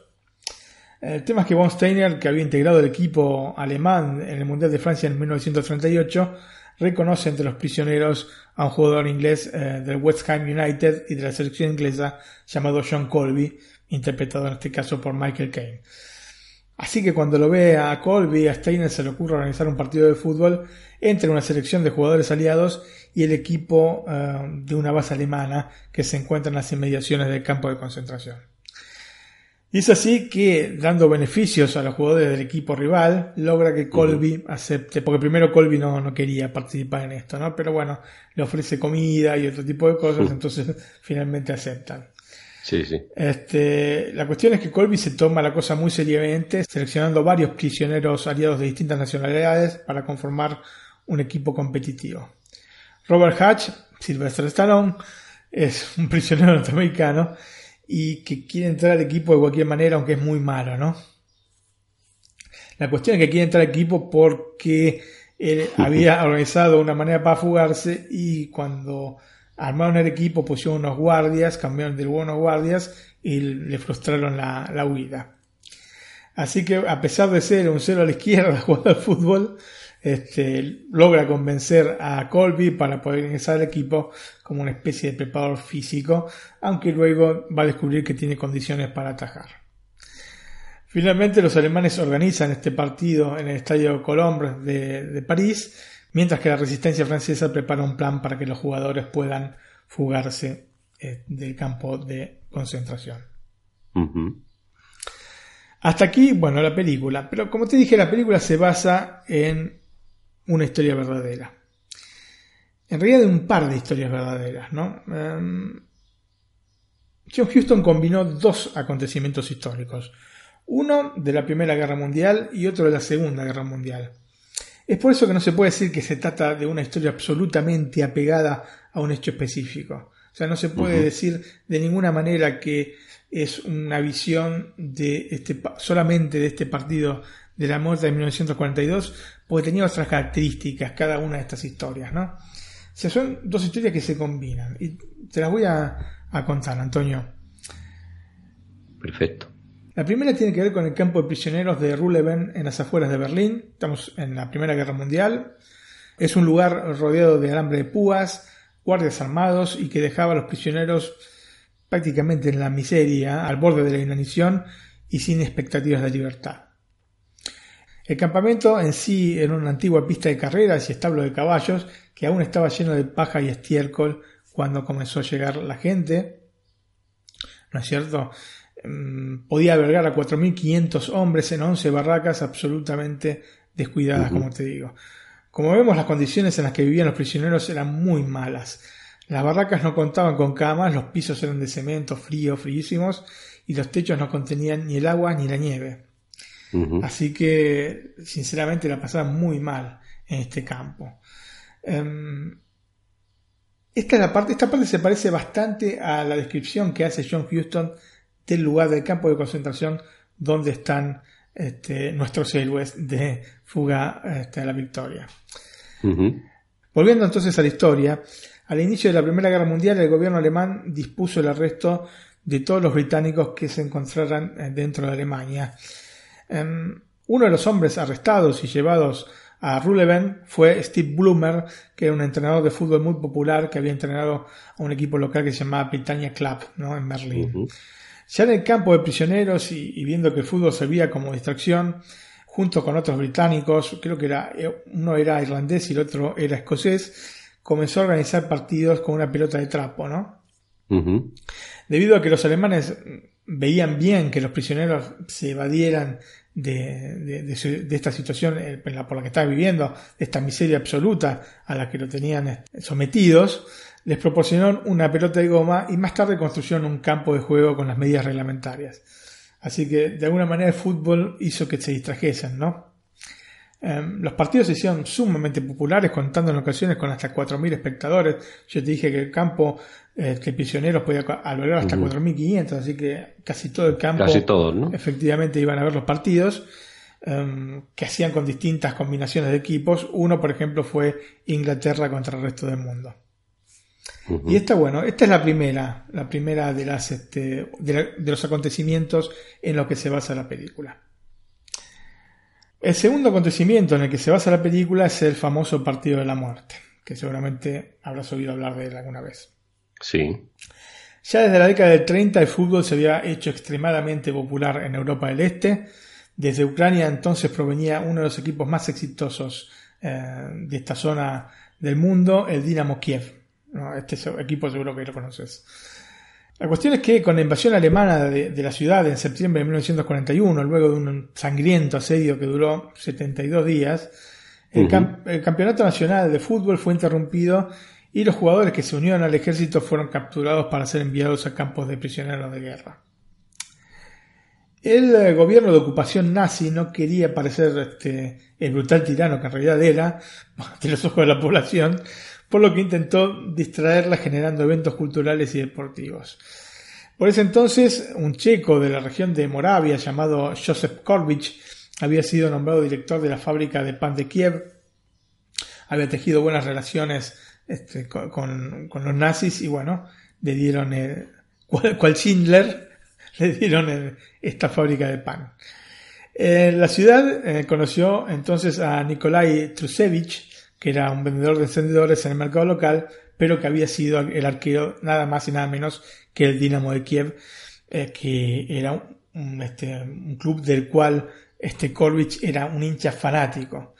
Así uh -huh. que viendo que estaba, digamos, en una situación económica bastante endeble, le ofreció un trabajo clandestino desde ya en su fábrica este, a este Trusevich y eh, por la influencia directa de, de, de Trusevich consiguió eh, que otros jugadores del Dinamo de Kiev y de otros clubes importantes dentro de Ucrania ingresaran a, a la fábrica para trabajar. En total uh -huh. eran nueve jugadores, tres del Dinamo de Kiev, eh, otros tantos del eh, Lokomotiv Kiev y también había del Spartak Odessa y otros clubes también de la capital de Ucrania. Uh -huh. Entonces decidieron formar un equipo de la fábrica y luego de pedir la aprobación a las autoridades crearon el eh, FC Start de Kiev, FC calculo que es Fútbol Club Start de Kiev. Entonces a estos jugadores eh, profesionales, que te digo que eran nueve, se agregaron un chef, un guardia y tres policías que jugaban por amor al deporte. Así que tenían hasta suplentes, Antonio. al mismo tiempo, eh, como suele ocurrir, ¿no? Siempre tenés, haces un equipo, enseguida está el archirrival. Salen otro, ¿no? Sí. Se formó en la ciudad simultáneamente con el Start otro club llamado RUK. ¿no? Su fundador, Georgi Shvetsov, sabiendo la calidad de los jugadores del Start, los invitó a unirse al equipo. Pero en realidad se sabía que este Shepsov eh, era un cómplice de los nazis y eh, su equipo estaba formado por los funcionarios encargados de hacer cumplir la ley, ¿no? junto con los uh -huh. trabajadores de la fábrica. En resumen, era una organización pro-nazi, por lo que la invitación fue rechazada gentilmente desde ya por los jugadores de Start.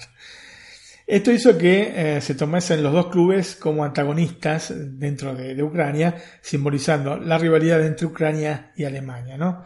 O entre el comunismo y el nazismo, si lo querés también. Uh -huh. Al inicio de la ocupación nazi en Kiev, el fútbol solo estaba destinado a los arios y sus aliados. Pero, lógicamente, los nazis, viendo que era mejor establecer un clima de aparente normalidad, eh, donde querían ser vistos como liberadores y no como invasores, reestructuraron el estadio de Kiev y organizaron un torneo al que se anotaron seis equipos, incluyendo el FC Start y el RUK, ¿no? los archirrivales. Uh -huh.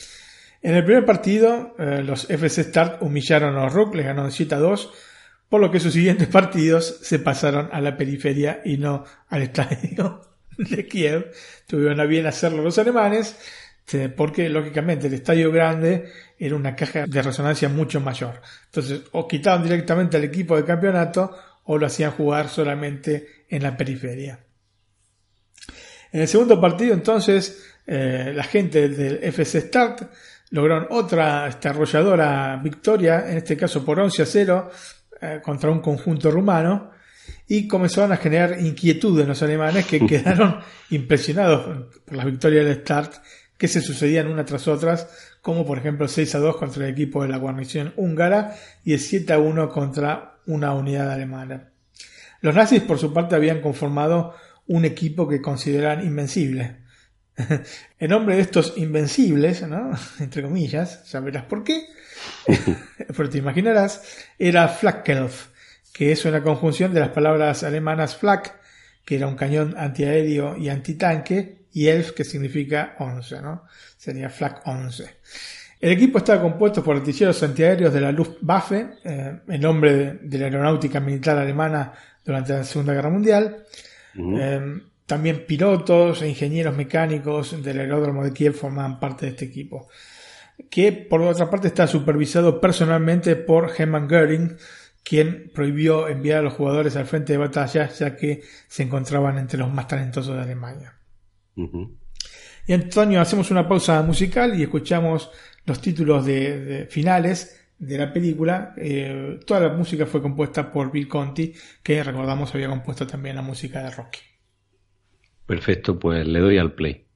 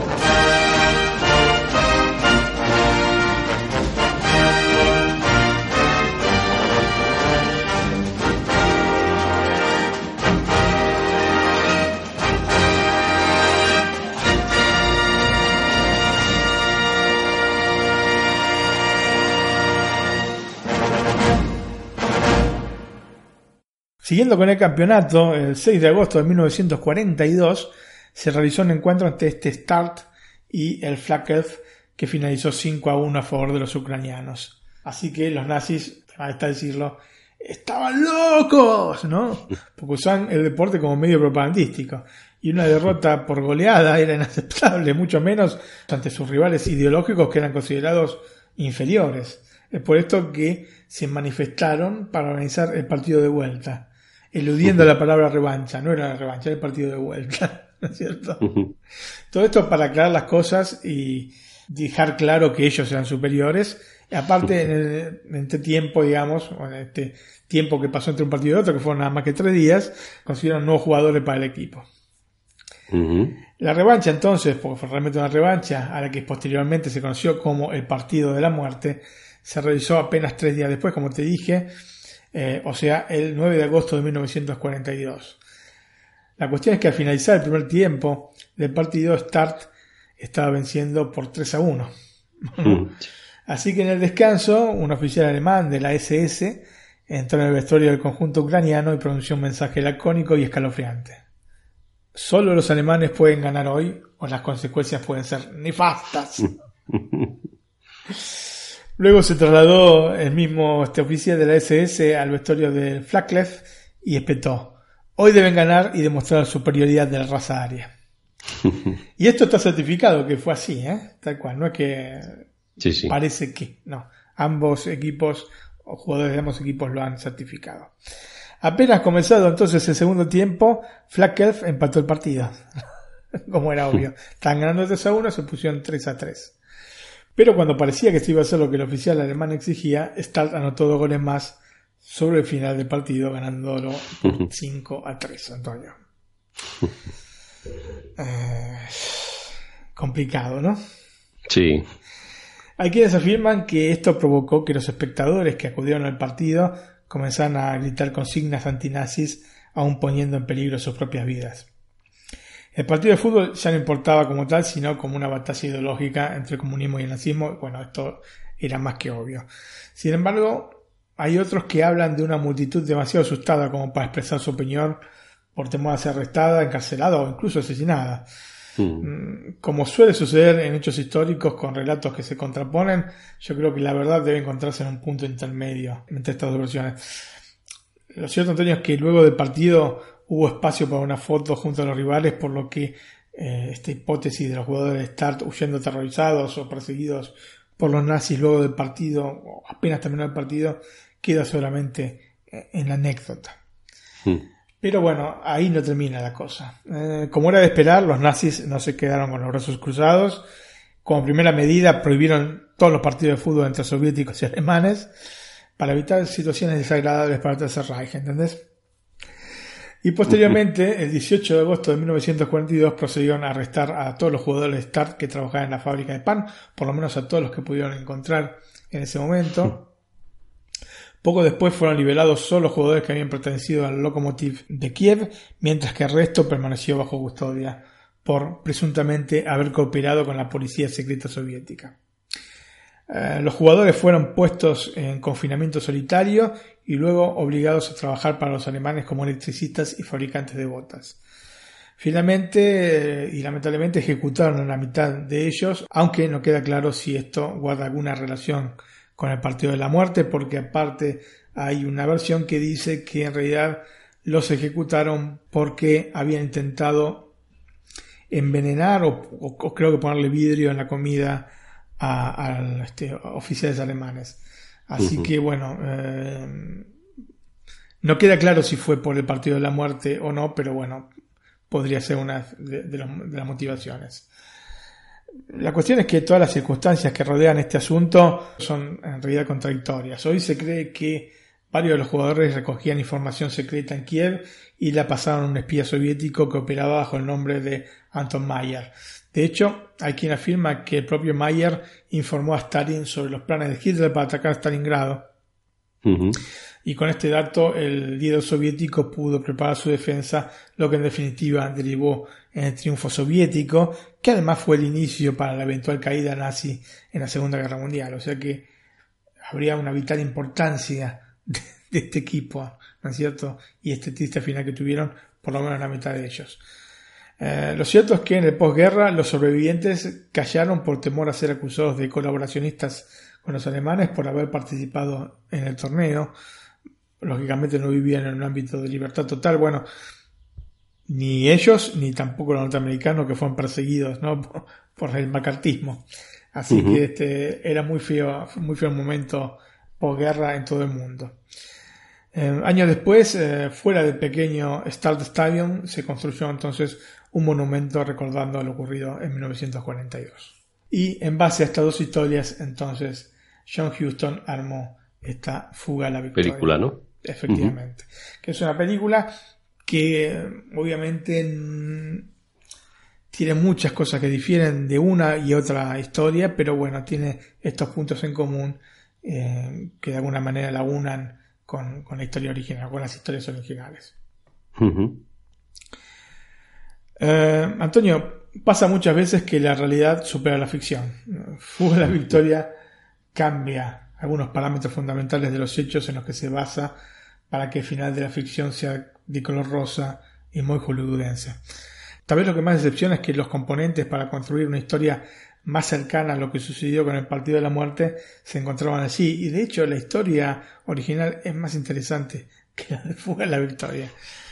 Pero bueno, se privilegió darle el gusto a un Stallone que estaba en la cresta de la ola, ¿no? luego de haber hecho Rocky y Rocky 2, para terminar siendo el héroe de turno. Creo que justamente todo lo relacionado con Stallone es lo que aparece evidentemente forzado dentro de la película. Es un personaje, el de Hatch, Sí, está, que está metido ahí con calzador, ¿no? Efectivamente, que nunca llega a transmitir credibilidad. Nunca a transmitir credibilidad. Partiendo de la base que tipo norteamericano que no entiende nada de fútbol, ¿no? Pero no, no lo ves, no lo ves para nada creíble el personaje. Esto obviamente le quita quilates a la película que podría haber sido mucho más de lo que terminó siendo. De cualquier manera, la película entretiene, se ven verdaderos cracks del pasado, con, como te digo, escenas de fútbol espectaculares, haciendo en cámara lenta, que es- pero muy, muy, muy filmadas, de lo mejor que he visto en fútbol. Eh, y a pesar de todo esto, a pesar de los pelos que le pongo, está entre las mejores películas de temática futbolista, justamente porque hay también toda una pobreza respecto a- a- al tema fútbol en el cine, especialmente en el cine norteamericano de ya. Pero me parece que más que varía como para gozarse este, un espectáculo eh, antes del comienzo del Mundial de Rusia. Más que válida para el pre-mundial, ¿no? Efectivamente, antes debe ser el primer, partido Hay que ver la contra Arabia, creo que es. Se puede ver la película. Bueno, Antonio, entonces pasamos a los datos técnicos. La película se terminó de editar en octubre del año 1980 y se estrenó el 31 de julio del 81 en los Estados Unidos, el 6 de agosto en Colombia, el 25 de diciembre en Perú y el 8 de abril de 1982 en México. No tengo ningún dato de España, no tengo ningún, da- ningún dato de Argentina ni de otros países de Latinoamérica. Lo siento, lo siento. Lo siento. Supongo que será en el 82, que fue el mundial, el mundial de España y tendría más éxito así. Supongo que sería así. Yo creo que sí, yo creo que sí. Pero bueno, este, o quizás no se haya estrenado. Muchas veces pasa. Esta era una película, no de, un, eh, de una major, no de un estudio grande. Pero bueno, habiendo tenido Stallone dentro de los protagonistas, creo, por el momento en que salió, que tiene que haber salido en el cine seguramente. La película contó con un presupuesto de 10 millones de dólares y recaudó 27,5 millones de dólares a nivel global. En Estados Unidos creo que salió a la par porque recaudó 10 millones, así que eh, fue un éxito dentro de todo. Eh, Fuga a la Victoria entonces tiene una duración de 116 minutos y el formato de pantalla es 2.35.1 con sonido estéreo. Respecto a dónde se puede ver la película, bueno, no está en Netflix, no está en Amazon Prime Video, no está en HBO. Hay que pagar. Hay que pagar, lamentablemente. o no sé si se puede, creo que se puede conseguir en YouTube también, pero pagando. Así que Sí. bueno, ¿qué se va a hacer? Hay que pagar esta vez, chicos. en México la película se puede alquilar en Google Play a 25 pesos mexicanos y en iTunes a 50 pesos o comprar en Google Play 80 pesos y en iTunes a 79. Mientras que en España se puede alquilar este, a través de la plataforma de PlayStation a 2,99 euros y en la de iTunes a 3,99 o comprar en la de PlayStation a 8,99 y en iTunes a 5,99. Eh, si no recuerdo mal, se consigue en YouTube a 2,99 euros y si no, tienen siempre las alternativas gratuitas. No voy a hablar más, Antonio, nada más digo esto. Se puede conseguir gratuitamente, pero bueno, Esto cada Bueno. uno que se haga cargo, ¿no es cierto? Yo no tenía ese dato. Eh, como siempre, iTunes se interesa casi más comprarla que alquilarla, ¿no? Efectivamente. En este caso, mm, yo no, No- sé no si esas pagarían, ¿no? películas. Sí, efectivamente. Es una película que la traje por la cercanía con el Mundial de Fútbol. Es una película que he visto varias veces, este, pero bueno, yo he visto muchas películas varias veces. Así que esto no sería una novedad para mí. Casi todas. Sí, estoy como en una especie de locura. Y este, pero eh, ojo, puede, es una película de culto, o sea que puede generar en quien la ve eh, suma este, pasión, ¿no es cierto? Los, Pero- los actores son buenos, ¿no? Los actores son muy buenos, los jugadores de ya, así que, pero recomiendo primero verla. En todo caso, verla, si le gusta, después sí, adquirirla. Perfecto. Bueno, Martín, pues pasamos a los agradecimientos. Así es, Antonio, y bueno, le queremos agradecer a quienes nos han dejado el like por el programa de Monty Python, eh, PF Verón, Samu Andrés, Ignut, J. Regidor, Telesmás 7, Román Barrero, Gustavo Echeverry, Rafael Cruz y Abel. Así que muchas gracias por estos likes en este programa. Sabemos que era un programa complejo porque los Monty Python no es que son así extremadamente populares. Así que bueno, agradecemos las descargas y Bueno, son muy populares en Inglaterra, ¿no? Y un poquito, me- un poquito menos fuera de, de allí, ¿no? Efectivamente, Antonio. Has dado en la tecla.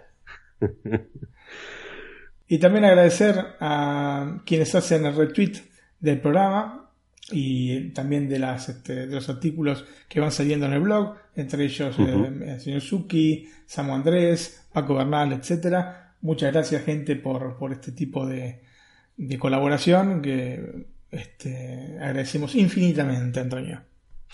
Bueno, y nuestros oyentes, ¿cómo se pueden poner en contacto con nosotros, Martín? Bueno, a través del mail que es nac.iosmac.es, nac.iosmac.es. Bueno, Martín, también tenemos un chat en Telegram, ¿no? Así es, Antonio, un chat en el que pueden, bueno, em, expresar sus gustos, insultarnos. No, Sí. Bueno, de insultarnos menos, ¿no? Recomendarnos series, ¿no? Películas. No le den mala idea a nuestro oyente. Que por cierto, esta última que he recomendado, La Casa de Papel, me la recomendó Gus, que la viera. Eh, y la verdad es que la mejor serie, como he dicho, eh, o bueno, la mejor, entre comillas, ¿no? De las mejores series eh, producidas en nuestro país que he visto. Así es. gracias, Gus. Recomiéndame otra para otro programa. y también tenemos un blog. Así es, eh, netflixalacarta.com y donde pueden encontrar novedades sobre las principales plataformas en streaming, Amazon, eh, HBO y obviamente Netflix, pero también otras plataformas que tal vez no son demasiado populares aquí en, en Europa, como por ejemplo Hulu, ¿no es cierto? Así que bueno, eh, un compendio de información en netflixalacarta.com. Muy bien. Y la música de la semana, pues yo creo, creo, intuyo cuál va a ser. Antonio, Queen. efectivamente. We Are the Champions, que aparece en un montón de películas, pero bueno, está asociada eh, innegablemente a este el festejo por eh, este, la obtención de un campeonato, ¿no? Un campeonato del mundo. Es la canción más hermosa para escuchar cuando ganás y la más triste cuando perdés. Cuando te quedas Una segundo. final, efectivamente, Antonio. Así que, si querés, nos vamos con esta We Are the Champions de Queen. Bueno, pues escuchamos a Queen, eh, gran grupo, que yo en mi juventud tenía por ahí muchos discos de ellos.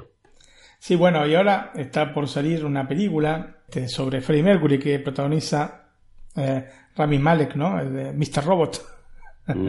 Que es igual, igual a Freddie Mercury. idéntico. Bueno, pues habrá que ver. Queen es uno de mis ídolos musicales de mi Bueno, sí, bueno, tam- adolescencia. Efectivamente. También ahora, ahora también. Efectivamente, Antonio. Bueno, efectivamente. a Queen, Pink Floyd, eh, Dire Straits. no sé si coincidimos en los gustos musicales. Yo creo que sí, Antonio. Sí, ¿no? Eh, muchos de ellos sí. Diría que sí, diría que sí.